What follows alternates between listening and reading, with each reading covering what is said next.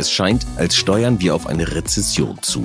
Und es tut mir leid, dass die aktuellen Folgen unseres Podcasts in den letzten Wochen immer wieder so beginnen, aber die Bedrohung einer Weltwirtschaftskrise ist imminent. Finanzminister Christian Lindner spricht davon, dass wir uns darauf einstellen müssen, kürzer zu treten und auch Wirtschaftsminister Robert Habeck rechnet mit einer rückläufigen Entwicklung der Wirtschaft. Steigende Verbraucherpreise für Lebensmittel und Energie sorgen bereits jetzt für ein ungünstiges Investmentklima, aber verglichen mit dem, was uns in einer wirklichen Weltwirtschaftskrise bevorstehen würde, ist das alles Kleinkram. Denn wenn flächendeckend Firmen pleite gehen und Menschen ihre Jobs verlieren, stehen wir und natürlich auch die Märkte vor ganz anderen Herausforderungen. Darum wollen wir in der heutigen Folge besprechen, ab wann wir tatsächlich in einer Rezession stecken, ob die Fed die Kontrolle verloren hat und natürlich auch, was eine handfeste Weltwirtschaftskrise für den Kryptospace bedeuten würde. Wir, das sind BTC Echo Marktexperte Stefan Lübeck. Hallo. Mein Name ist Jan-Heinrich Meyer. Heute ist der 4.7.2022 und damit herzlich willkommen zu BTC Echo Invest, eurem Podcast rund um das Investieren in Bitcoin, Blockchain und Co. Immer montags und immer zu den aktuellen Entwicklungen am Kryptomarkt. Bevor wir wie immer mit einem kurzen Marktupdate starten, hier noch ein spannender Hinweis in eigener Sache. Unsere brandneuen BTC Echo Reviews sind online. In eben diesen haben wir die wichtigsten Anbieter aus dem Bitcoin und Blockchain Space für euch unter die Lupe genommen. Von Börsen über Wallets bis hin zu Steuersoftware, Mining-Anbietern und Trading-Tools ist im Grunde alles dabei. Aber nicht nur unsere, sondern vor allem eure Meinung ist wichtig. Und darum habt ihr die Möglichkeit, die verschiedenen Anbieter in den Kategorien Benutzeroberfläche, Preisleistung und Support zu bewerten. Wir freuen uns auf eure Erfahrungsberichte und darauf, dass ihr uns mit eurer Meinung helft, den Cryptospace sicherer und besser zu machen. Einen entsprechenden Link findet ihr in den Show Notes. Alternativ könnt ihr aber natürlich auch einfach im Netz suchen. BTC Echo Reviews. Vielen Dank schon mal für eure Unterstützung. So, jetzt geht's aber endlich los. Wir starten wir mal mit einem kurzen Blick auf die Märkte. Stefan, was geben denn die klassischen Zahlen her? Wie geht es S&P 500, Nasdaq, DAX und Co? Sie sehen nicht gut aus, Jan. Also wir hatten in der Vorwoche so eine kleine Erholung bis zur Wochenmitte und dann kam dieses Bruttoinlandsprodukt in Amerika aber mal schlechter als erwartet. Äh, erwartet war minus 1,5 Prozent, minus 1,6 Prozent sind es geworden dementsprechend Tendenz weiter wackelig und gen Süden. Okay, das heißt also Kursverluste äh, auf den ja auf auf dem Wochenchart sozusagen, also vom letzten Montag bis zu diesem Montag bei den amerikanischen Indizes. Wie sieht's denn aber im asiatischen Raum aus? Also China und Japan, da sprechen wir eigentlich sonst nie drüber, aber ich dachte, diese Folge frage ich mal nach. Äh, ja, das ist ganz lustig, wo du es fragst. Äh, die koppeln sich so ein wenig ab. Also Japan war ist notorisch immer so ein bisschen gesondert zu betrachten, aber insbesondere in ähm, China sieht man aktuell, ähm, China hat im Grunde genommen das alles so ein bisschen vorausgenommen gehabt, ähm, dass wir am Jahresanfang standen wir ja in den ja, europäischen, amerikanischen oder den westlichen Indizes standen wir eigentlich noch recht gut da, haben Anfang des Jahres im S&P 500 sogar noch ein, ein frisches All-Time-High gemacht, bevor im Grunde genommen die Korrektur einsetzte.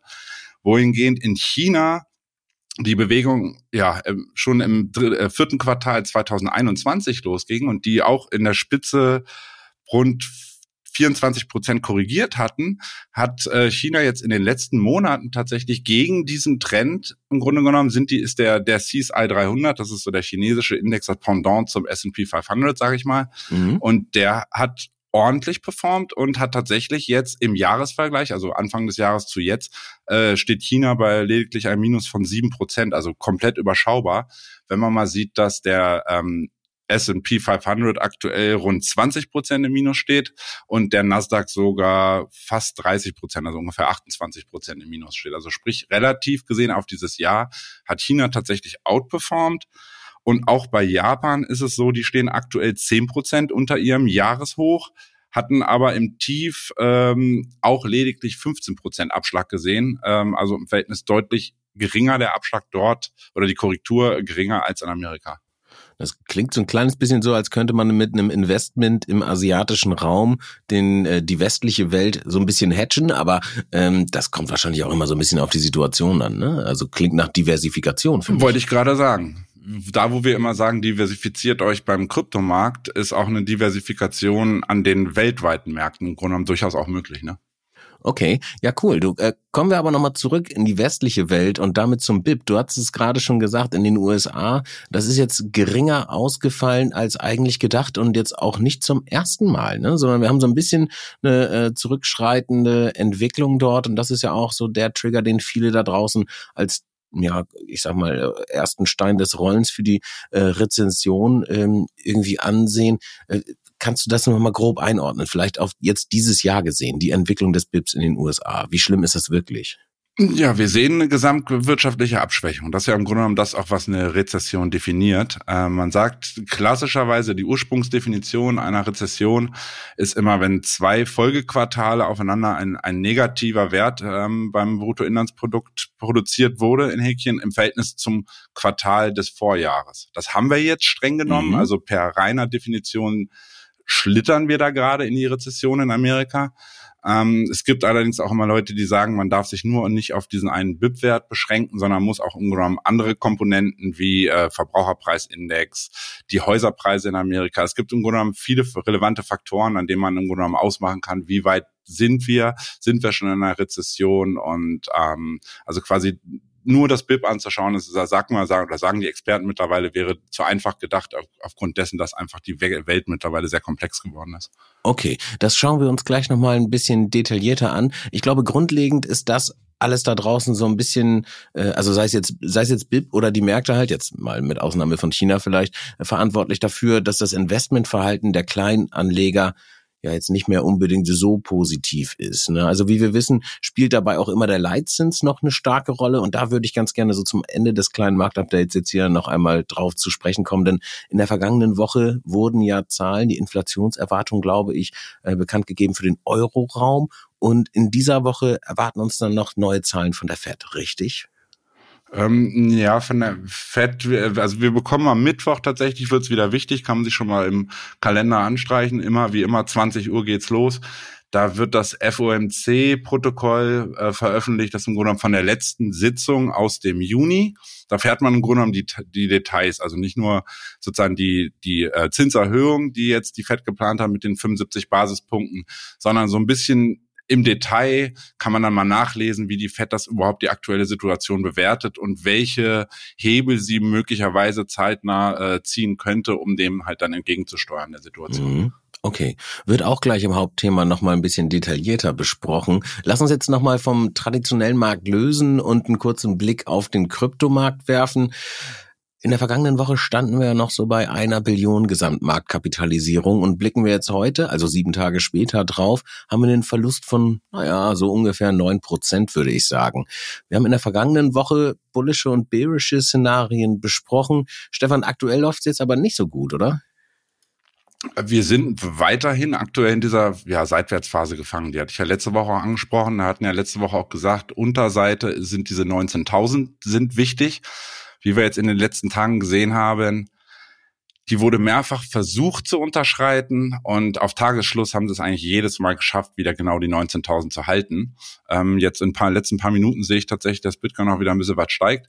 Aber wir haben im Grunde genommen weiterhin diesen Bereich zwischen ja 21.800 auf der Oberseite und 19.000 auf der Unterseite. Solange wir uns in diesem Bereich bewegen, ist alles in Ordnung. Allerdings äh, gebe ich dir recht, wenn du sagst, wir haben jetzt keine ja wirklich bullische Bewegung gen Norden gesehen, sondern jedes jeder Versuch im Grunde genommen der Bullen nach oben mal was zu reißen, wurde wieder gnadenlos abverkauft. Mhm, das heißt also über die 23 hin Richtung 28. Das ist erstmal ausgeblieben. Zu den Kurszielen jetzt für die kommenden sieben Tage sprechen wir dann zum Ende der Folge nochmal. Und äh, vorher bevor wir also wirklich, wirklich, wirklich reinstarten, ich weiß, ich teaser die ganze Zeit so ein bisschen an, ne? aber es gibt immer noch so Kleinigkeiten, die wir auf jeden Fall besprechen müssen, meiner Meinung nach jedenfalls, bevor wir uns so richtig in ein Thema reinwerfen. Also vorher noch einmal ganz kurz zum NFT-Markt. Da war es ja eine Zeit lang einigermaßen ruhig im Vergleich zum Hype, den wir vorher hatten. Aber nun ist es so, dass nicht nur die einzelnen NFT-Werte, sondern auch das gesamte Handelsvolumen einfach wahnsinnig eingebrochen ist. Ist der Hype da jetzt komplett und endgültig vorbei? Das wird die Zukunft zeigen. Äh, interessant ist nur, wir haben ja mal das Thema Inflation. Man kann natürlich dieses Thema auch direkt mal auf die NFTs anwenden und sagen, haben wir im Grunde genommen da eine Hyperinflation, dass wir derart viele Projekte mit äh, bunten Bildchen gesehen haben, dass die ja im Grunde genommen gar kein Käufermarkt auf der anderen Seite ist, der das überhaupt auffangen kann. Also im Grunde genommen eine mittlerweile deutliche Marktsättigung. Und man sieht es ja sogar, dass auch die, die, ähm, die gelangweilten Affen, also der Board 8 Yard Club, ähm, dass die auch in den Preisen aktuell so stark runtergegangen sind, äh, ja, wie lange nicht. Also momentan fassen nur wenige Leute wirklich den NFT-Space an und sagen, ich investiere jetzt in neue Projekte, schlicht und einfach, weil im letzten Dreivierteljahr, Jahr sind einfach Tausende von Projekte gekommen mit bunten Bildchen und man sieht im Grunde genommen keine Entwicklung, sondern es ist nur die, die 17. Katze und der 15. Hund. Und irgendwann ist da halt dann der Markt mal dann doch gesättigt. Ne? Ja, ich bin gespannt, wann wir da in äh, wirklich sinnvolle Use Cases für den NFT-Space kommen. Ähm Vielleicht ist es aber ja für das ein oder andere Kunstmuseum eigentlich eine ganz gute Chance, gerade bei den Kursen, sich doch nochmal so ein Äffchen zu besorgen und das dann irgendwann in 50 Jahren auszustellen. Abschließend äh, zu diesem kurzen Update äh, vielleicht noch ein Verweis auf die Thesen unserer vergangenen Folge. Da ging es auch um Schnäppchenjagd. Und zwar hatten wir darüber gesprochen, dass Goldman Sachs und Co. sich möglicherweise anschicken könnten, jetzt so die am Boden liegenden Fintech-Projekte äh, aufzukaufen, also gerade die aus dem Lending-Bereich, die nach dieser ganzen Terra ähm, äh, Dram Dramatik irgendwie übrig geblieben sind und ganz nach dem Motto so 10 Cents for a Dollar da dann reingehen, ne? also die klassischen Börsenregeln eigentlich anwenden. Und jetzt hat aber nicht Goldman Sachs, sondern Sam Bankman-Fried, also FTX oder beziehungsweise FTX damit begonnen, auf Shoppingtour zu gehen. Was ist da jetzt los? Mit dem hatte ich nicht gerechnet. Äh, ja, der äh, Sam, äh, viele von euch kennt ihn ja, der ist eigentlich ein, ein, ja, ein guter Investor gerade, er kennt sich wirklich im Kryptospace aus und äh, es ging eigentlich los, dass BlockFi, also eine zentrale Landing-Plattform, die auch im Zuge dieser ganzen Celsius oder Terra Celsius Problematik ebenfalls äh, ja so ins Strauchen geraten ist, dass die Stück weit dringend Geld brauchten, um sich zu kapitalisieren und äh, FTX im ersten Schritt gesagt hat, hier, wir leihen euch 250 Millionen, damit ihr erstmal wieder liquide seid, dass wenn ihr irgendwie eure Positionen äh, da mehr Collateral braucht, also sprich mehr Sicherheit hinterlegen müsst, dann habt ihr erstmal unmittelbar von uns einen Kredit.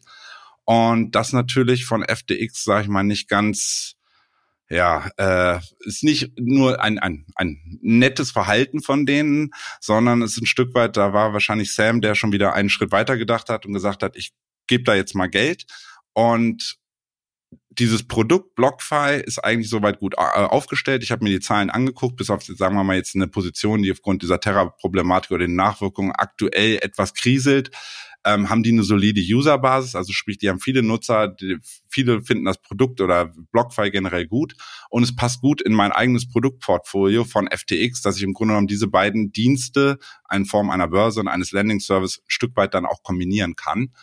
Und ja, da kam dann Freitagabend, kam auf einmal äh, die Nachricht, dass die ja einen, einen Vertrag im Grunde genommen aufgesetzt haben, der zwar noch nicht unterschrieben ist, sondern nicht wirksam ist, aber dass FTX ähm, ja ein Stück weit BlockFi mehr Geld gibt, dahingehend, dass zum einen dieser diese laufende Kreditlinie von 250 Millionen auf 400 Millionen erhöht wird und zum anderen ähm, FTX eine Kaufoption hat für BlockFi diese zu übernehmen, die ähm, im Grunde genommen nach Performance in den nächsten Monaten äh, bewertet wird, äh, was das ja was im Grunde genommen bedeutet, dass FTX, wenn BlockFi jetzt in den nächsten Monaten stabil läuft und gute Rendite abwirft, äh, FTX einen Kaufpreis von 240 Millionen, sagt man ungefähr, hinlegen dürfte. Also wir reden also insgesamt ein Volumen von ungefähr 640 bis 680 Millionen. Wenn wir jetzt mit deinem 10 Cents on the Dollar kommen, äh, BlockFi war vor ungefähr einem Jahr bei 5 Milliarden Bewertung. Jetzt zahlen sie 680 Millionen, also lag ich mit meinem 10 Cents on the Dollar, glaube ich, gar nicht so falsch.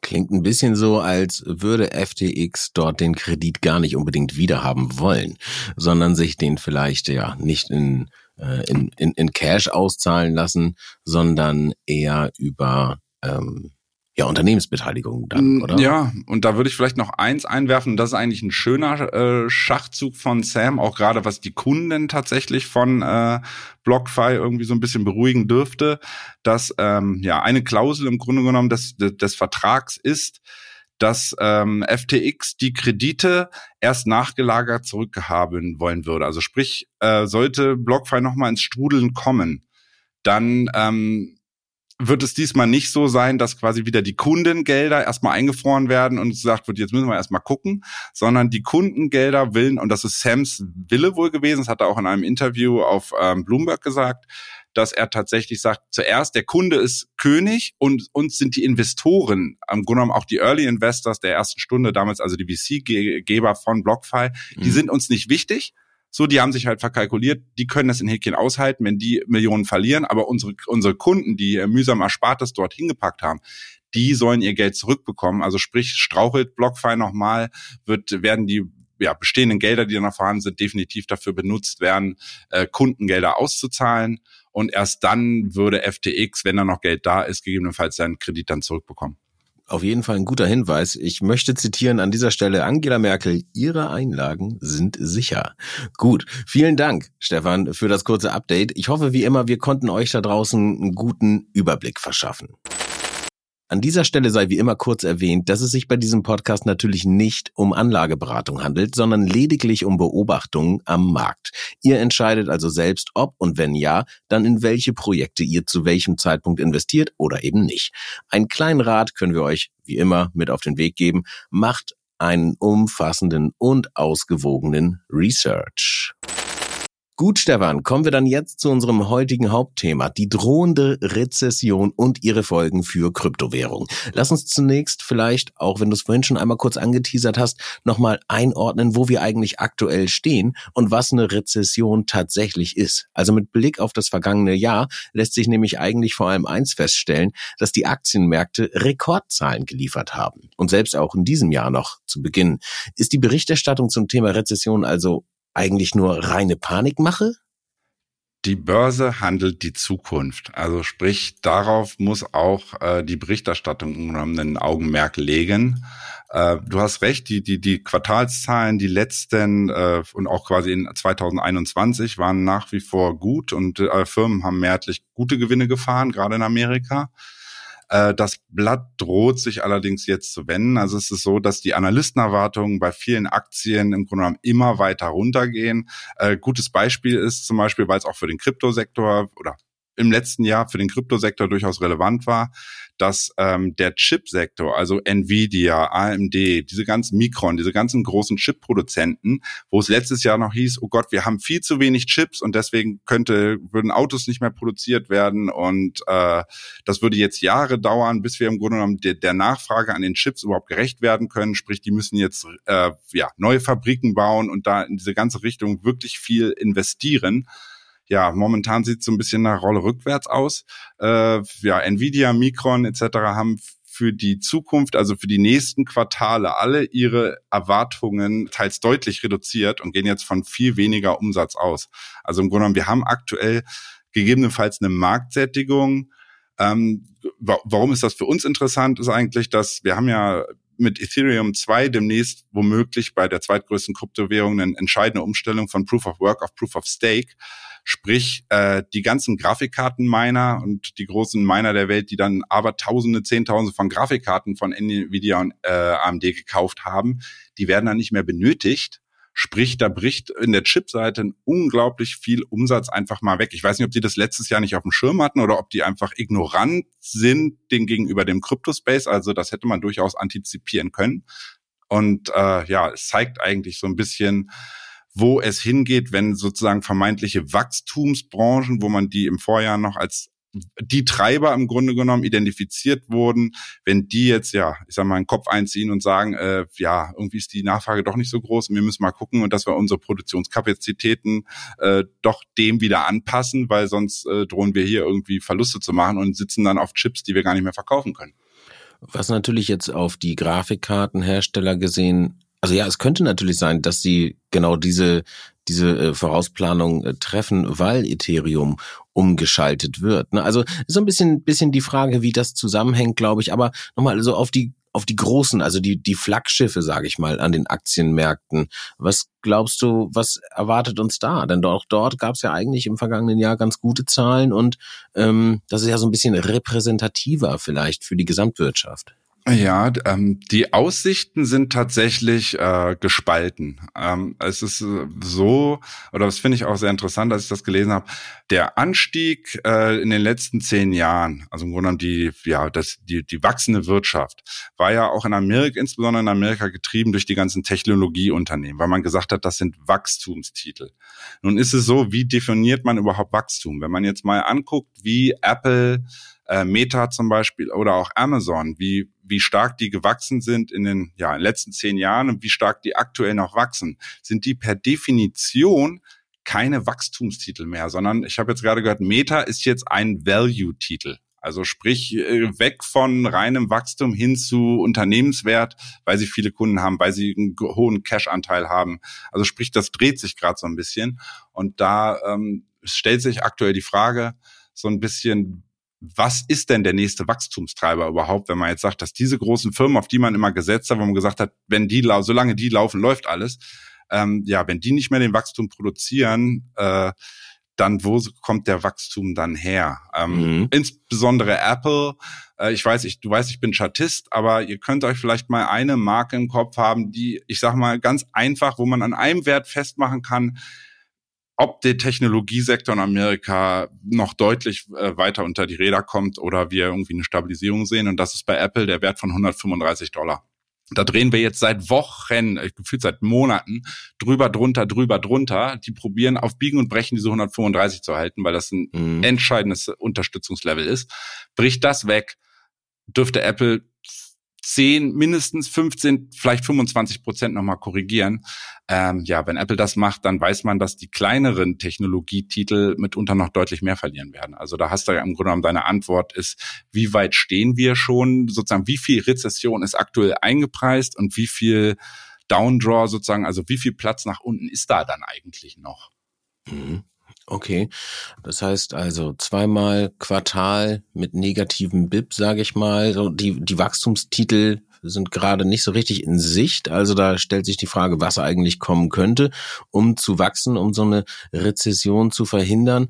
Aber das klingt gerade so, als würden wir, wenn deiner Meinung nach, eher so am Anfang von so einer Rezession stehen. Was wären denn für dich so die wichtigsten Indikatoren, um dann wirklich zu identifizieren, ob wir tatsächlich in eine Rezession rutschen werden? Du hast ja zu Beginn der Folge gerade schon ein bisschen was angeteasert. Ähm, in der Vorbereitung hat sie auch gesagt, Immobilien sind beispielsweise ein Thema. Was sind da so, sage ich mal, deine Top 5 Indikatoren, äh, wirklich einmal kurz und knapp, die man da im Auge haben sollte?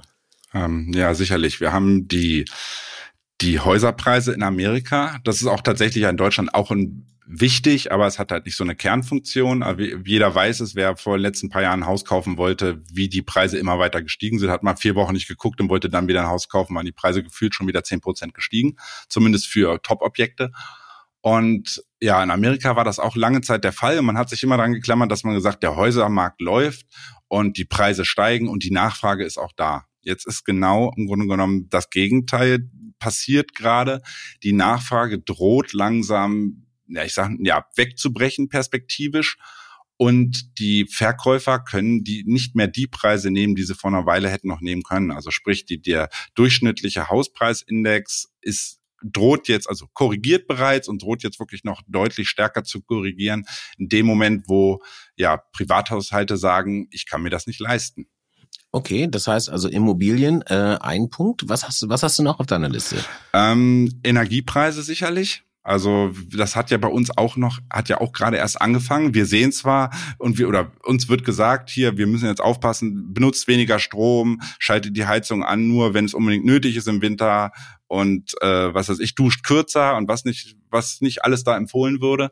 Ähm, aber die Auswirkungen im Endeffekt, also sprich quasi auf der Rechnung, der Jahresrechnung, die ich dann bekomme, die haben wir ja alle noch nicht. Also wir wissen mhm. alle nur, nächstes Jahr wird es irgendwie teurer. Um wie viel teurer weiß noch keiner so genau. Das wird auch immer spekuliert, mehr oder weniger. Also sprich, diese Energiekrise, also in Form von was wird überhaupt geliefert? Haben wir im Winter noch äh, Gas, genug Gas, dass wir heizen können oder dass wir duschen können? Und haben wir auch noch Licht, dass wir unsere Computer betreiben können? Mhm. Das ist ja, ja, es hat sich noch nicht ausgespielt. Man wird sehen, wie schlimm es dann im Endeffekt kommen wird, auch gerade mhm. mit dieser geopolitischen Entwicklung. Also Energie. Mhm. Nächster Punkt mit Sicherheit ähm, Essen, also Nahrungsmittelpreise. So, wir sehen mhm. es aktuell, jeder, der einkaufen geht und relativ, sag ich mal, beim Wochenendeinkauf immer ähnlich einkauft, so jedes Wochenende sieht auf einmal und gefühlt muss ich jetzt viel mehr zahlen als noch vor einem halben Jahr. Und ich glaube, diese Tendenz wird auch noch deutlich weiter anhalten, weil man muss sich immer vor Augen führen, dass, dass sozusagen das Mehl, was aktuell benutzt wird, um irgendwelche TK-Tiefkühlbrötchen zu kaufen, ist das Mehl der letzten Ernte des letzten Jahres. Also sprich, was aktuell im Grunde genommen dann im Endeffekt bei rumkommt, bei den ganzen Bauern zum Beispiel, wird man dann sehen und das ja, sozusagen im Verhältnis zu setzen zur Nachfrage könnte dann natürlich bedeuten, dass wir da nochmal massive äh, Preisanstiege sehen werden. Mhm. Also Immobilien, Energie, Lebensmittel. Und äh, für mich, glaube ich, der ähm, ja, mit eigentlich elementarste ist ähm, der Prä äh, Bereich Kredite.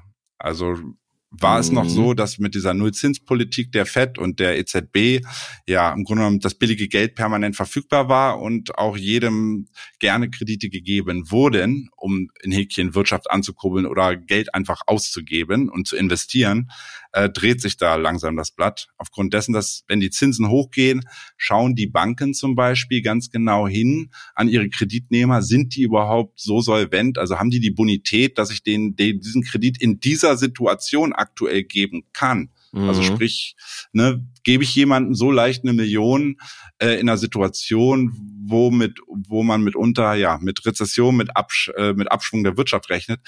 Diese Kredite werden ähm, ja, wie damals 2008, die werden jetzt spärlicher vergeben. So. Und man sieht auch auf der Issuance-Seite, nennt man das, ähm, bei den Firmen selbst, dass die momentan auch nicht mehr so viel Kredite anfordern. Also sprich, die geben nicht mehr Unternehmensbonds in dem, in der Menge raus, um sich neue Kredite reinzuholen oder neue Gelder zu beschaffen, weil die natürlich auch mittel- und langfristig gucken müssen und sagen müssen, brauchen wir diese Kredite gerade überhaupt? Also sprich, müssen wir eine neue, äh, eine neue Fabrik bauen? Müssen wir unsere sozusagen ja, uns optimieren, dass wir mehr Output generieren können?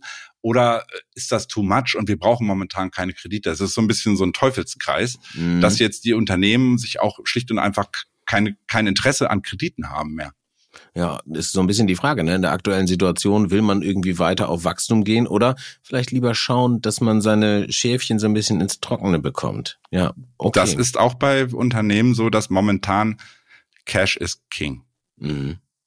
Stefan, das bestehende System scheint also so ein bisschen Risse zu bekommen und eventuell sogar, und das ist natürlich wieder diese dogmatische äh, Untergangsszenario, äh, irgendwie, also eventuell sogar zusammenzubrechen. Und auch wenn Bitcoin und Co. häufig als risikoreiche Anlageklassen angesehen werden, wollen viele und Blockchain-Projekte ja aber im Grunde genau da ansetzen. Nämlich dort, wo das alte System Flaws, also Schwachstellen hat. Nicht umsonst heißt es ja auch Bitcoin oder Krypto fixes this. Es gibt T-Shirts damit. Ne?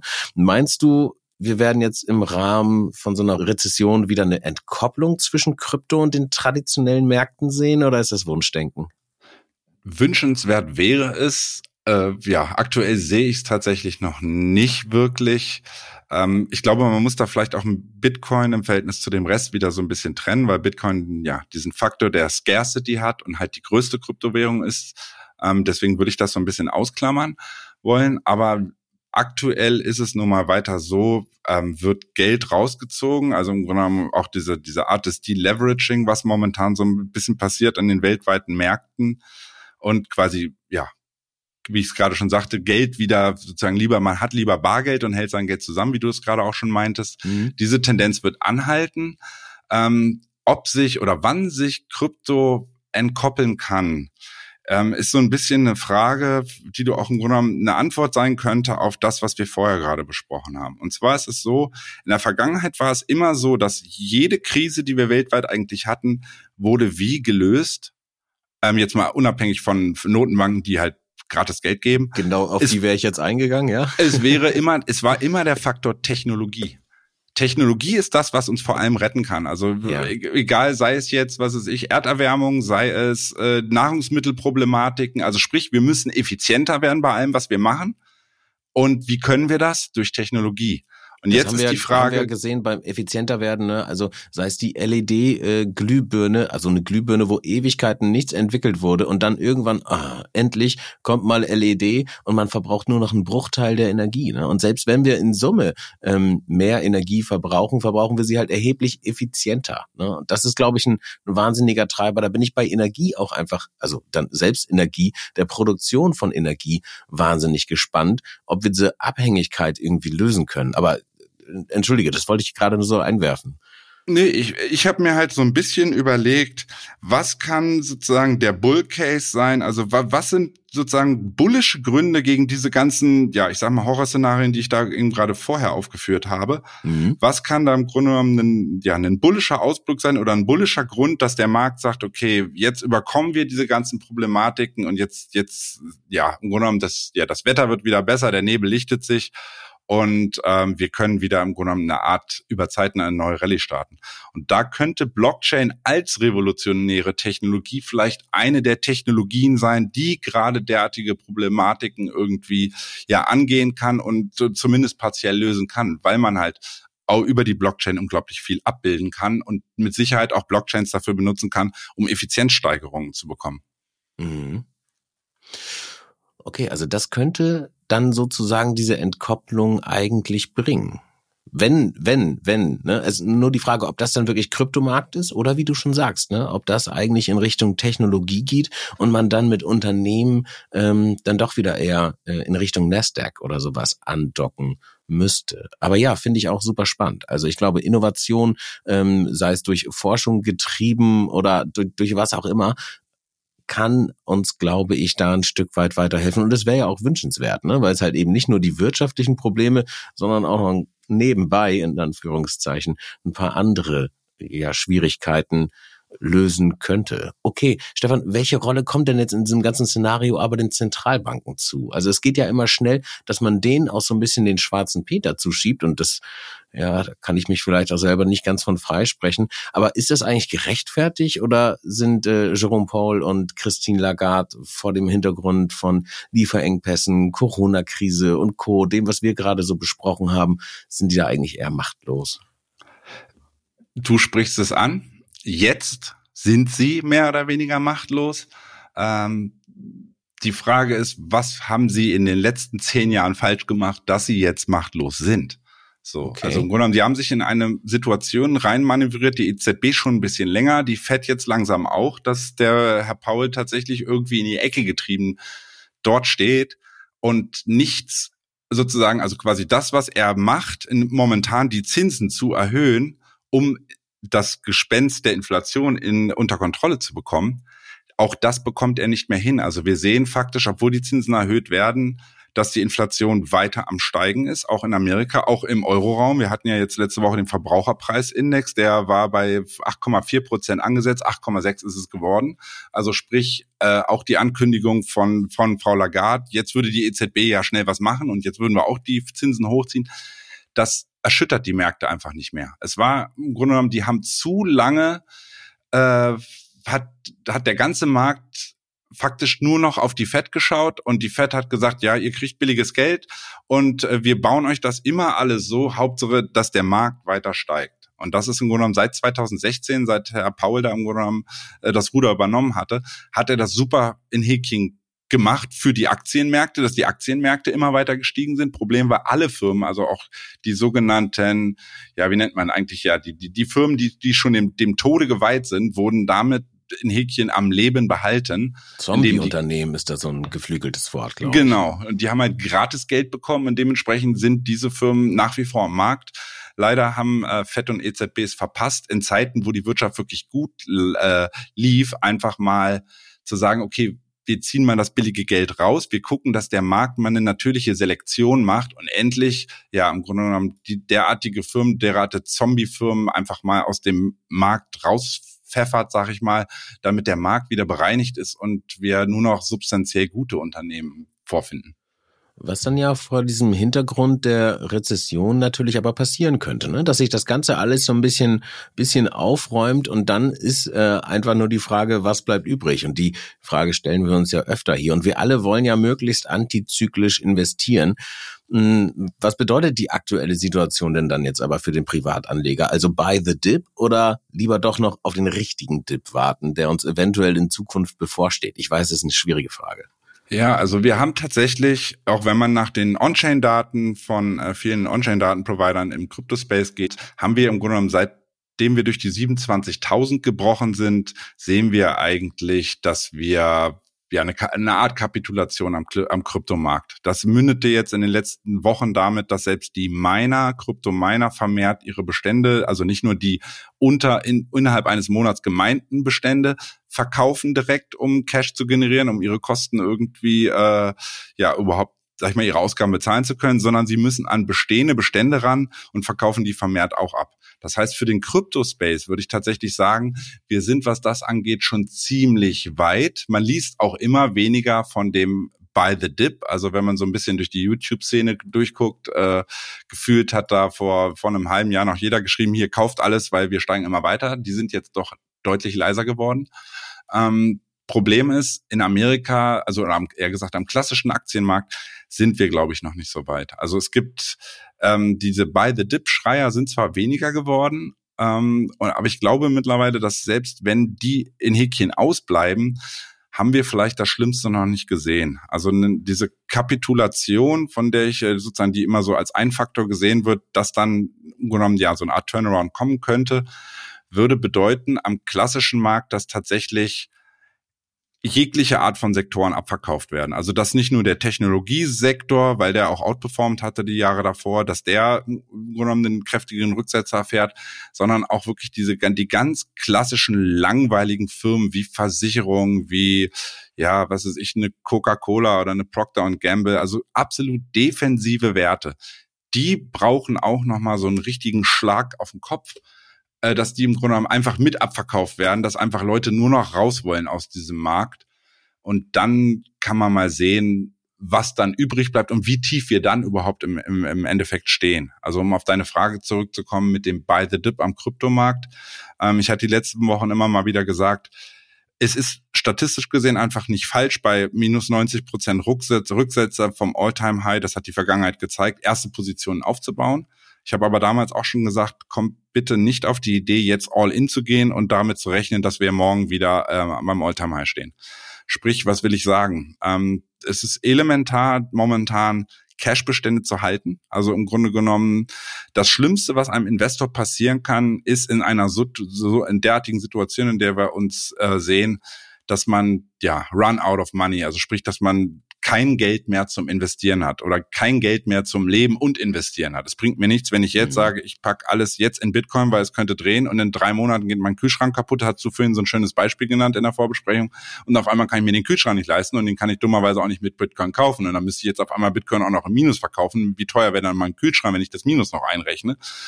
Problematisch. Dementsprechend ähm, kann ich nur raten, wo ich vielleicht gesagt habe vorher, investiert in drei oder vier Tranchen, das war nur sozusagen meine Momentaufnahme. Das bedeutet, es gibt kein Gesetz, das euch sagt, ihr dürft nur in vier Tranchen investieren. Dann macht daraus halt sechs oder acht oder zehn Tranchen. Also sprich, wenn ihr das Geld, was ihr bereit seid, sozusagen zu investieren, wo ihr auch sagt, das kann ich geistig abschreiben über längere Zeit, das brauche ich nicht zum Leben, nehme ich dennoch diese Position, diese Cash-Position, die ich habe und probiere im Grunde genommen dieses Dollar-Cost-Averaging über Zeit zu machen und ja nicht in FOMO zu verfallen, nur weil wir mal kurz irgendwie zehn Prozent gen Norden machen, weil Bärenmarkt-Rallyes sind in sind klassischerweise die stärksten Anstiege, die Rallyes sozusagen haben können. Die können dann innerhalb von einer Woche oder zweimal schnell 20, 30 Prozent machen. Bei, bei Altcoins werden das teilweise auch mal 50, 60, 70 Prozent sein. Das heißt aber nicht, dass wir den Turnaround sehen, sondern das sind immer so heftige Bewegungen, um im Grunde genommen auch den Retailer wieder reinzubekommen, also den Kleinanleger reinzubekommen, dass er wieder FOMO bekommt und sagt, oh, siehst du, jetzt war, jetzt war aber der Boden und jetzt muss ich aber doch rein, weil sonst verpasse ich ja wieder den Zug. Mhm. Ähm, das wird dieses Mal anders sein, gerade über den zeitlichen Aspekt im Grunde genommen, dass ja diese Bodenbildung am klassischen Markt wie auch am Kryptomarkt wird aufgrund der, der genannten Probleme, die auf uns warten und die sich auch im Grunde genommen in ihrer ja noch gar nicht richtig entfaltet haben, äh, wird es schlicht und einfach länger dauern, bis wir wieder ähm, gen Norden laufen und bis sich im Grunde genommen so die, ja, ich sag mal, die Weltwirtschaft und alles so ein bisschen ja auskonsolidiert hat und so ein bisschen ja das Gute von dem Schlechten getrennt hat und man dann wieder positive Aspekte oder Faktoren findet, wo man sagt, okay, jetzt ist perspektivisch sinnig, dass wir mittel- und langfristig dann Grunde den Boden gesehen haben und dann wieder in einen Bullenmarkt übergehen. Okay. Stefan, mit Blick auf die Uhr müssen wir uns, glaube ich, ein kleines bisschen ranhalten. Wir sind jetzt, glaube ich, schon bummelig bei 40 Minuten. Das ist eigentlich immer so unsere magische Grenze, wo wir gesagt haben, da wollen wir nicht drüber. Aber ich habe trotzdem jetzt noch zwei Fragen. Ähm, Brauche nur ganz kurze, knackige Antworten. Die erste ist einfach wirklich eine Entweder-Oder-Frage. Rezension, ja oder nein? Rezession. Wollte ich gerade sagen, eine Rezension, die bekommen wir, wenn danach, für unsere, das, was wir gesagt haben. Ja. Ähm, eine Rezession ja, und ich glaube, die wird äh, schlimmer als viele denken, weil schlicht und einfach die Notenbanken da nicht mehr gegensteuern können. Okay, äh, dann, liebe Leute zu Hause, an euch einmal die Frage oder an den Geräten zu Hause einmal die Frage oder auch an die, die unterwegs sind. Habt ihr uns schon eine Rezension dagelassen? So baue ich dann wenigstens den Versprecher ein. Gerne auf Apple Podcast, äh, Spotify und Co. machen. Aber die eigentliche Frage, Stefan, jetzt noch an dich zum Abschluss. Noch ein bisschen Charttechnik was sind bei Bitcoin jetzt die wichtigsten Level in den kommenden Tagen? Wirklich kurz und knapp, sonst äh, ja. ziehen wir das hier zu sehr in die Länge. Oben und unten hat sich gegenüber der Vorwoche nichts verändert. Kurzfristig oben 21,800, äh, übergeordnet 23,600 Pi mal Daumen. Ähm, unten weiterhin die 19.000. Äh, mit erweiterten Puffer 18.100, 18.200 geben wir die auf per Tagesschluss, mhm. sehe ich gen Süden eher den Bereich um 15.000 kommen. Schlimmstenfalls tatsächlich, ich habe am Wochenende so ein paar Planspiele gemacht, ähm, wenn der, der klassische Markt wirklich so dolle abrauscht, wie er man das möglicherweise befürchten könnte, wären auch Zahlen um 11, 12.000 bei Bitcoin drin. Aber das wirklich jetzt perspektivisch. Aber mhm. wir handeln aktuell in dieser Range zwischen 21,8 und Pi mal Daumen 19.000. Das kann auch noch, meinte ich ja letzte Woche schon, das kann noch ein paar Wochen so weitergehen. Ne? Mhm. Okay. Ansonsten für alle, die es nicht abwarten können, bis auf äh, ja oder bis zur nächsten Folge zu warten, ich kann euch auf jeden Fall die Coin-Analysen, also Bitcoin-Analyse, aber auch Altcoin-Analysen von Stefan bei uns auf btc-echo.de empfehlen. Und ich würde sagen, damit sind wir dann durch für heute. Ich wünsche euch allen zu Hause, ich sage immer zu Hause, ne, stimmt gar nicht. Ich höre Podcasts immer unterwegs. Egal. Also ich wünsche euch allen einen guten Start in die Woche und ja, hoffe, ihr kommt gut durch die nächsten sieben Tage und habt auch die vergangene Woche in der aktuellen wirtschaftlichen Situation gut überstanden. Genau, einfach den kühlen Kopf bewahren. Trotz der heißen Temperaturen. Vielen lieben Dank, Stefan. War eine schöne Folge, hat mir Spaß gemacht. Ich habe viel gelernt und ich würde sagen, wir sehen uns dann auch spätestens am kommenden Montag. Bis dann, ihr Lieben.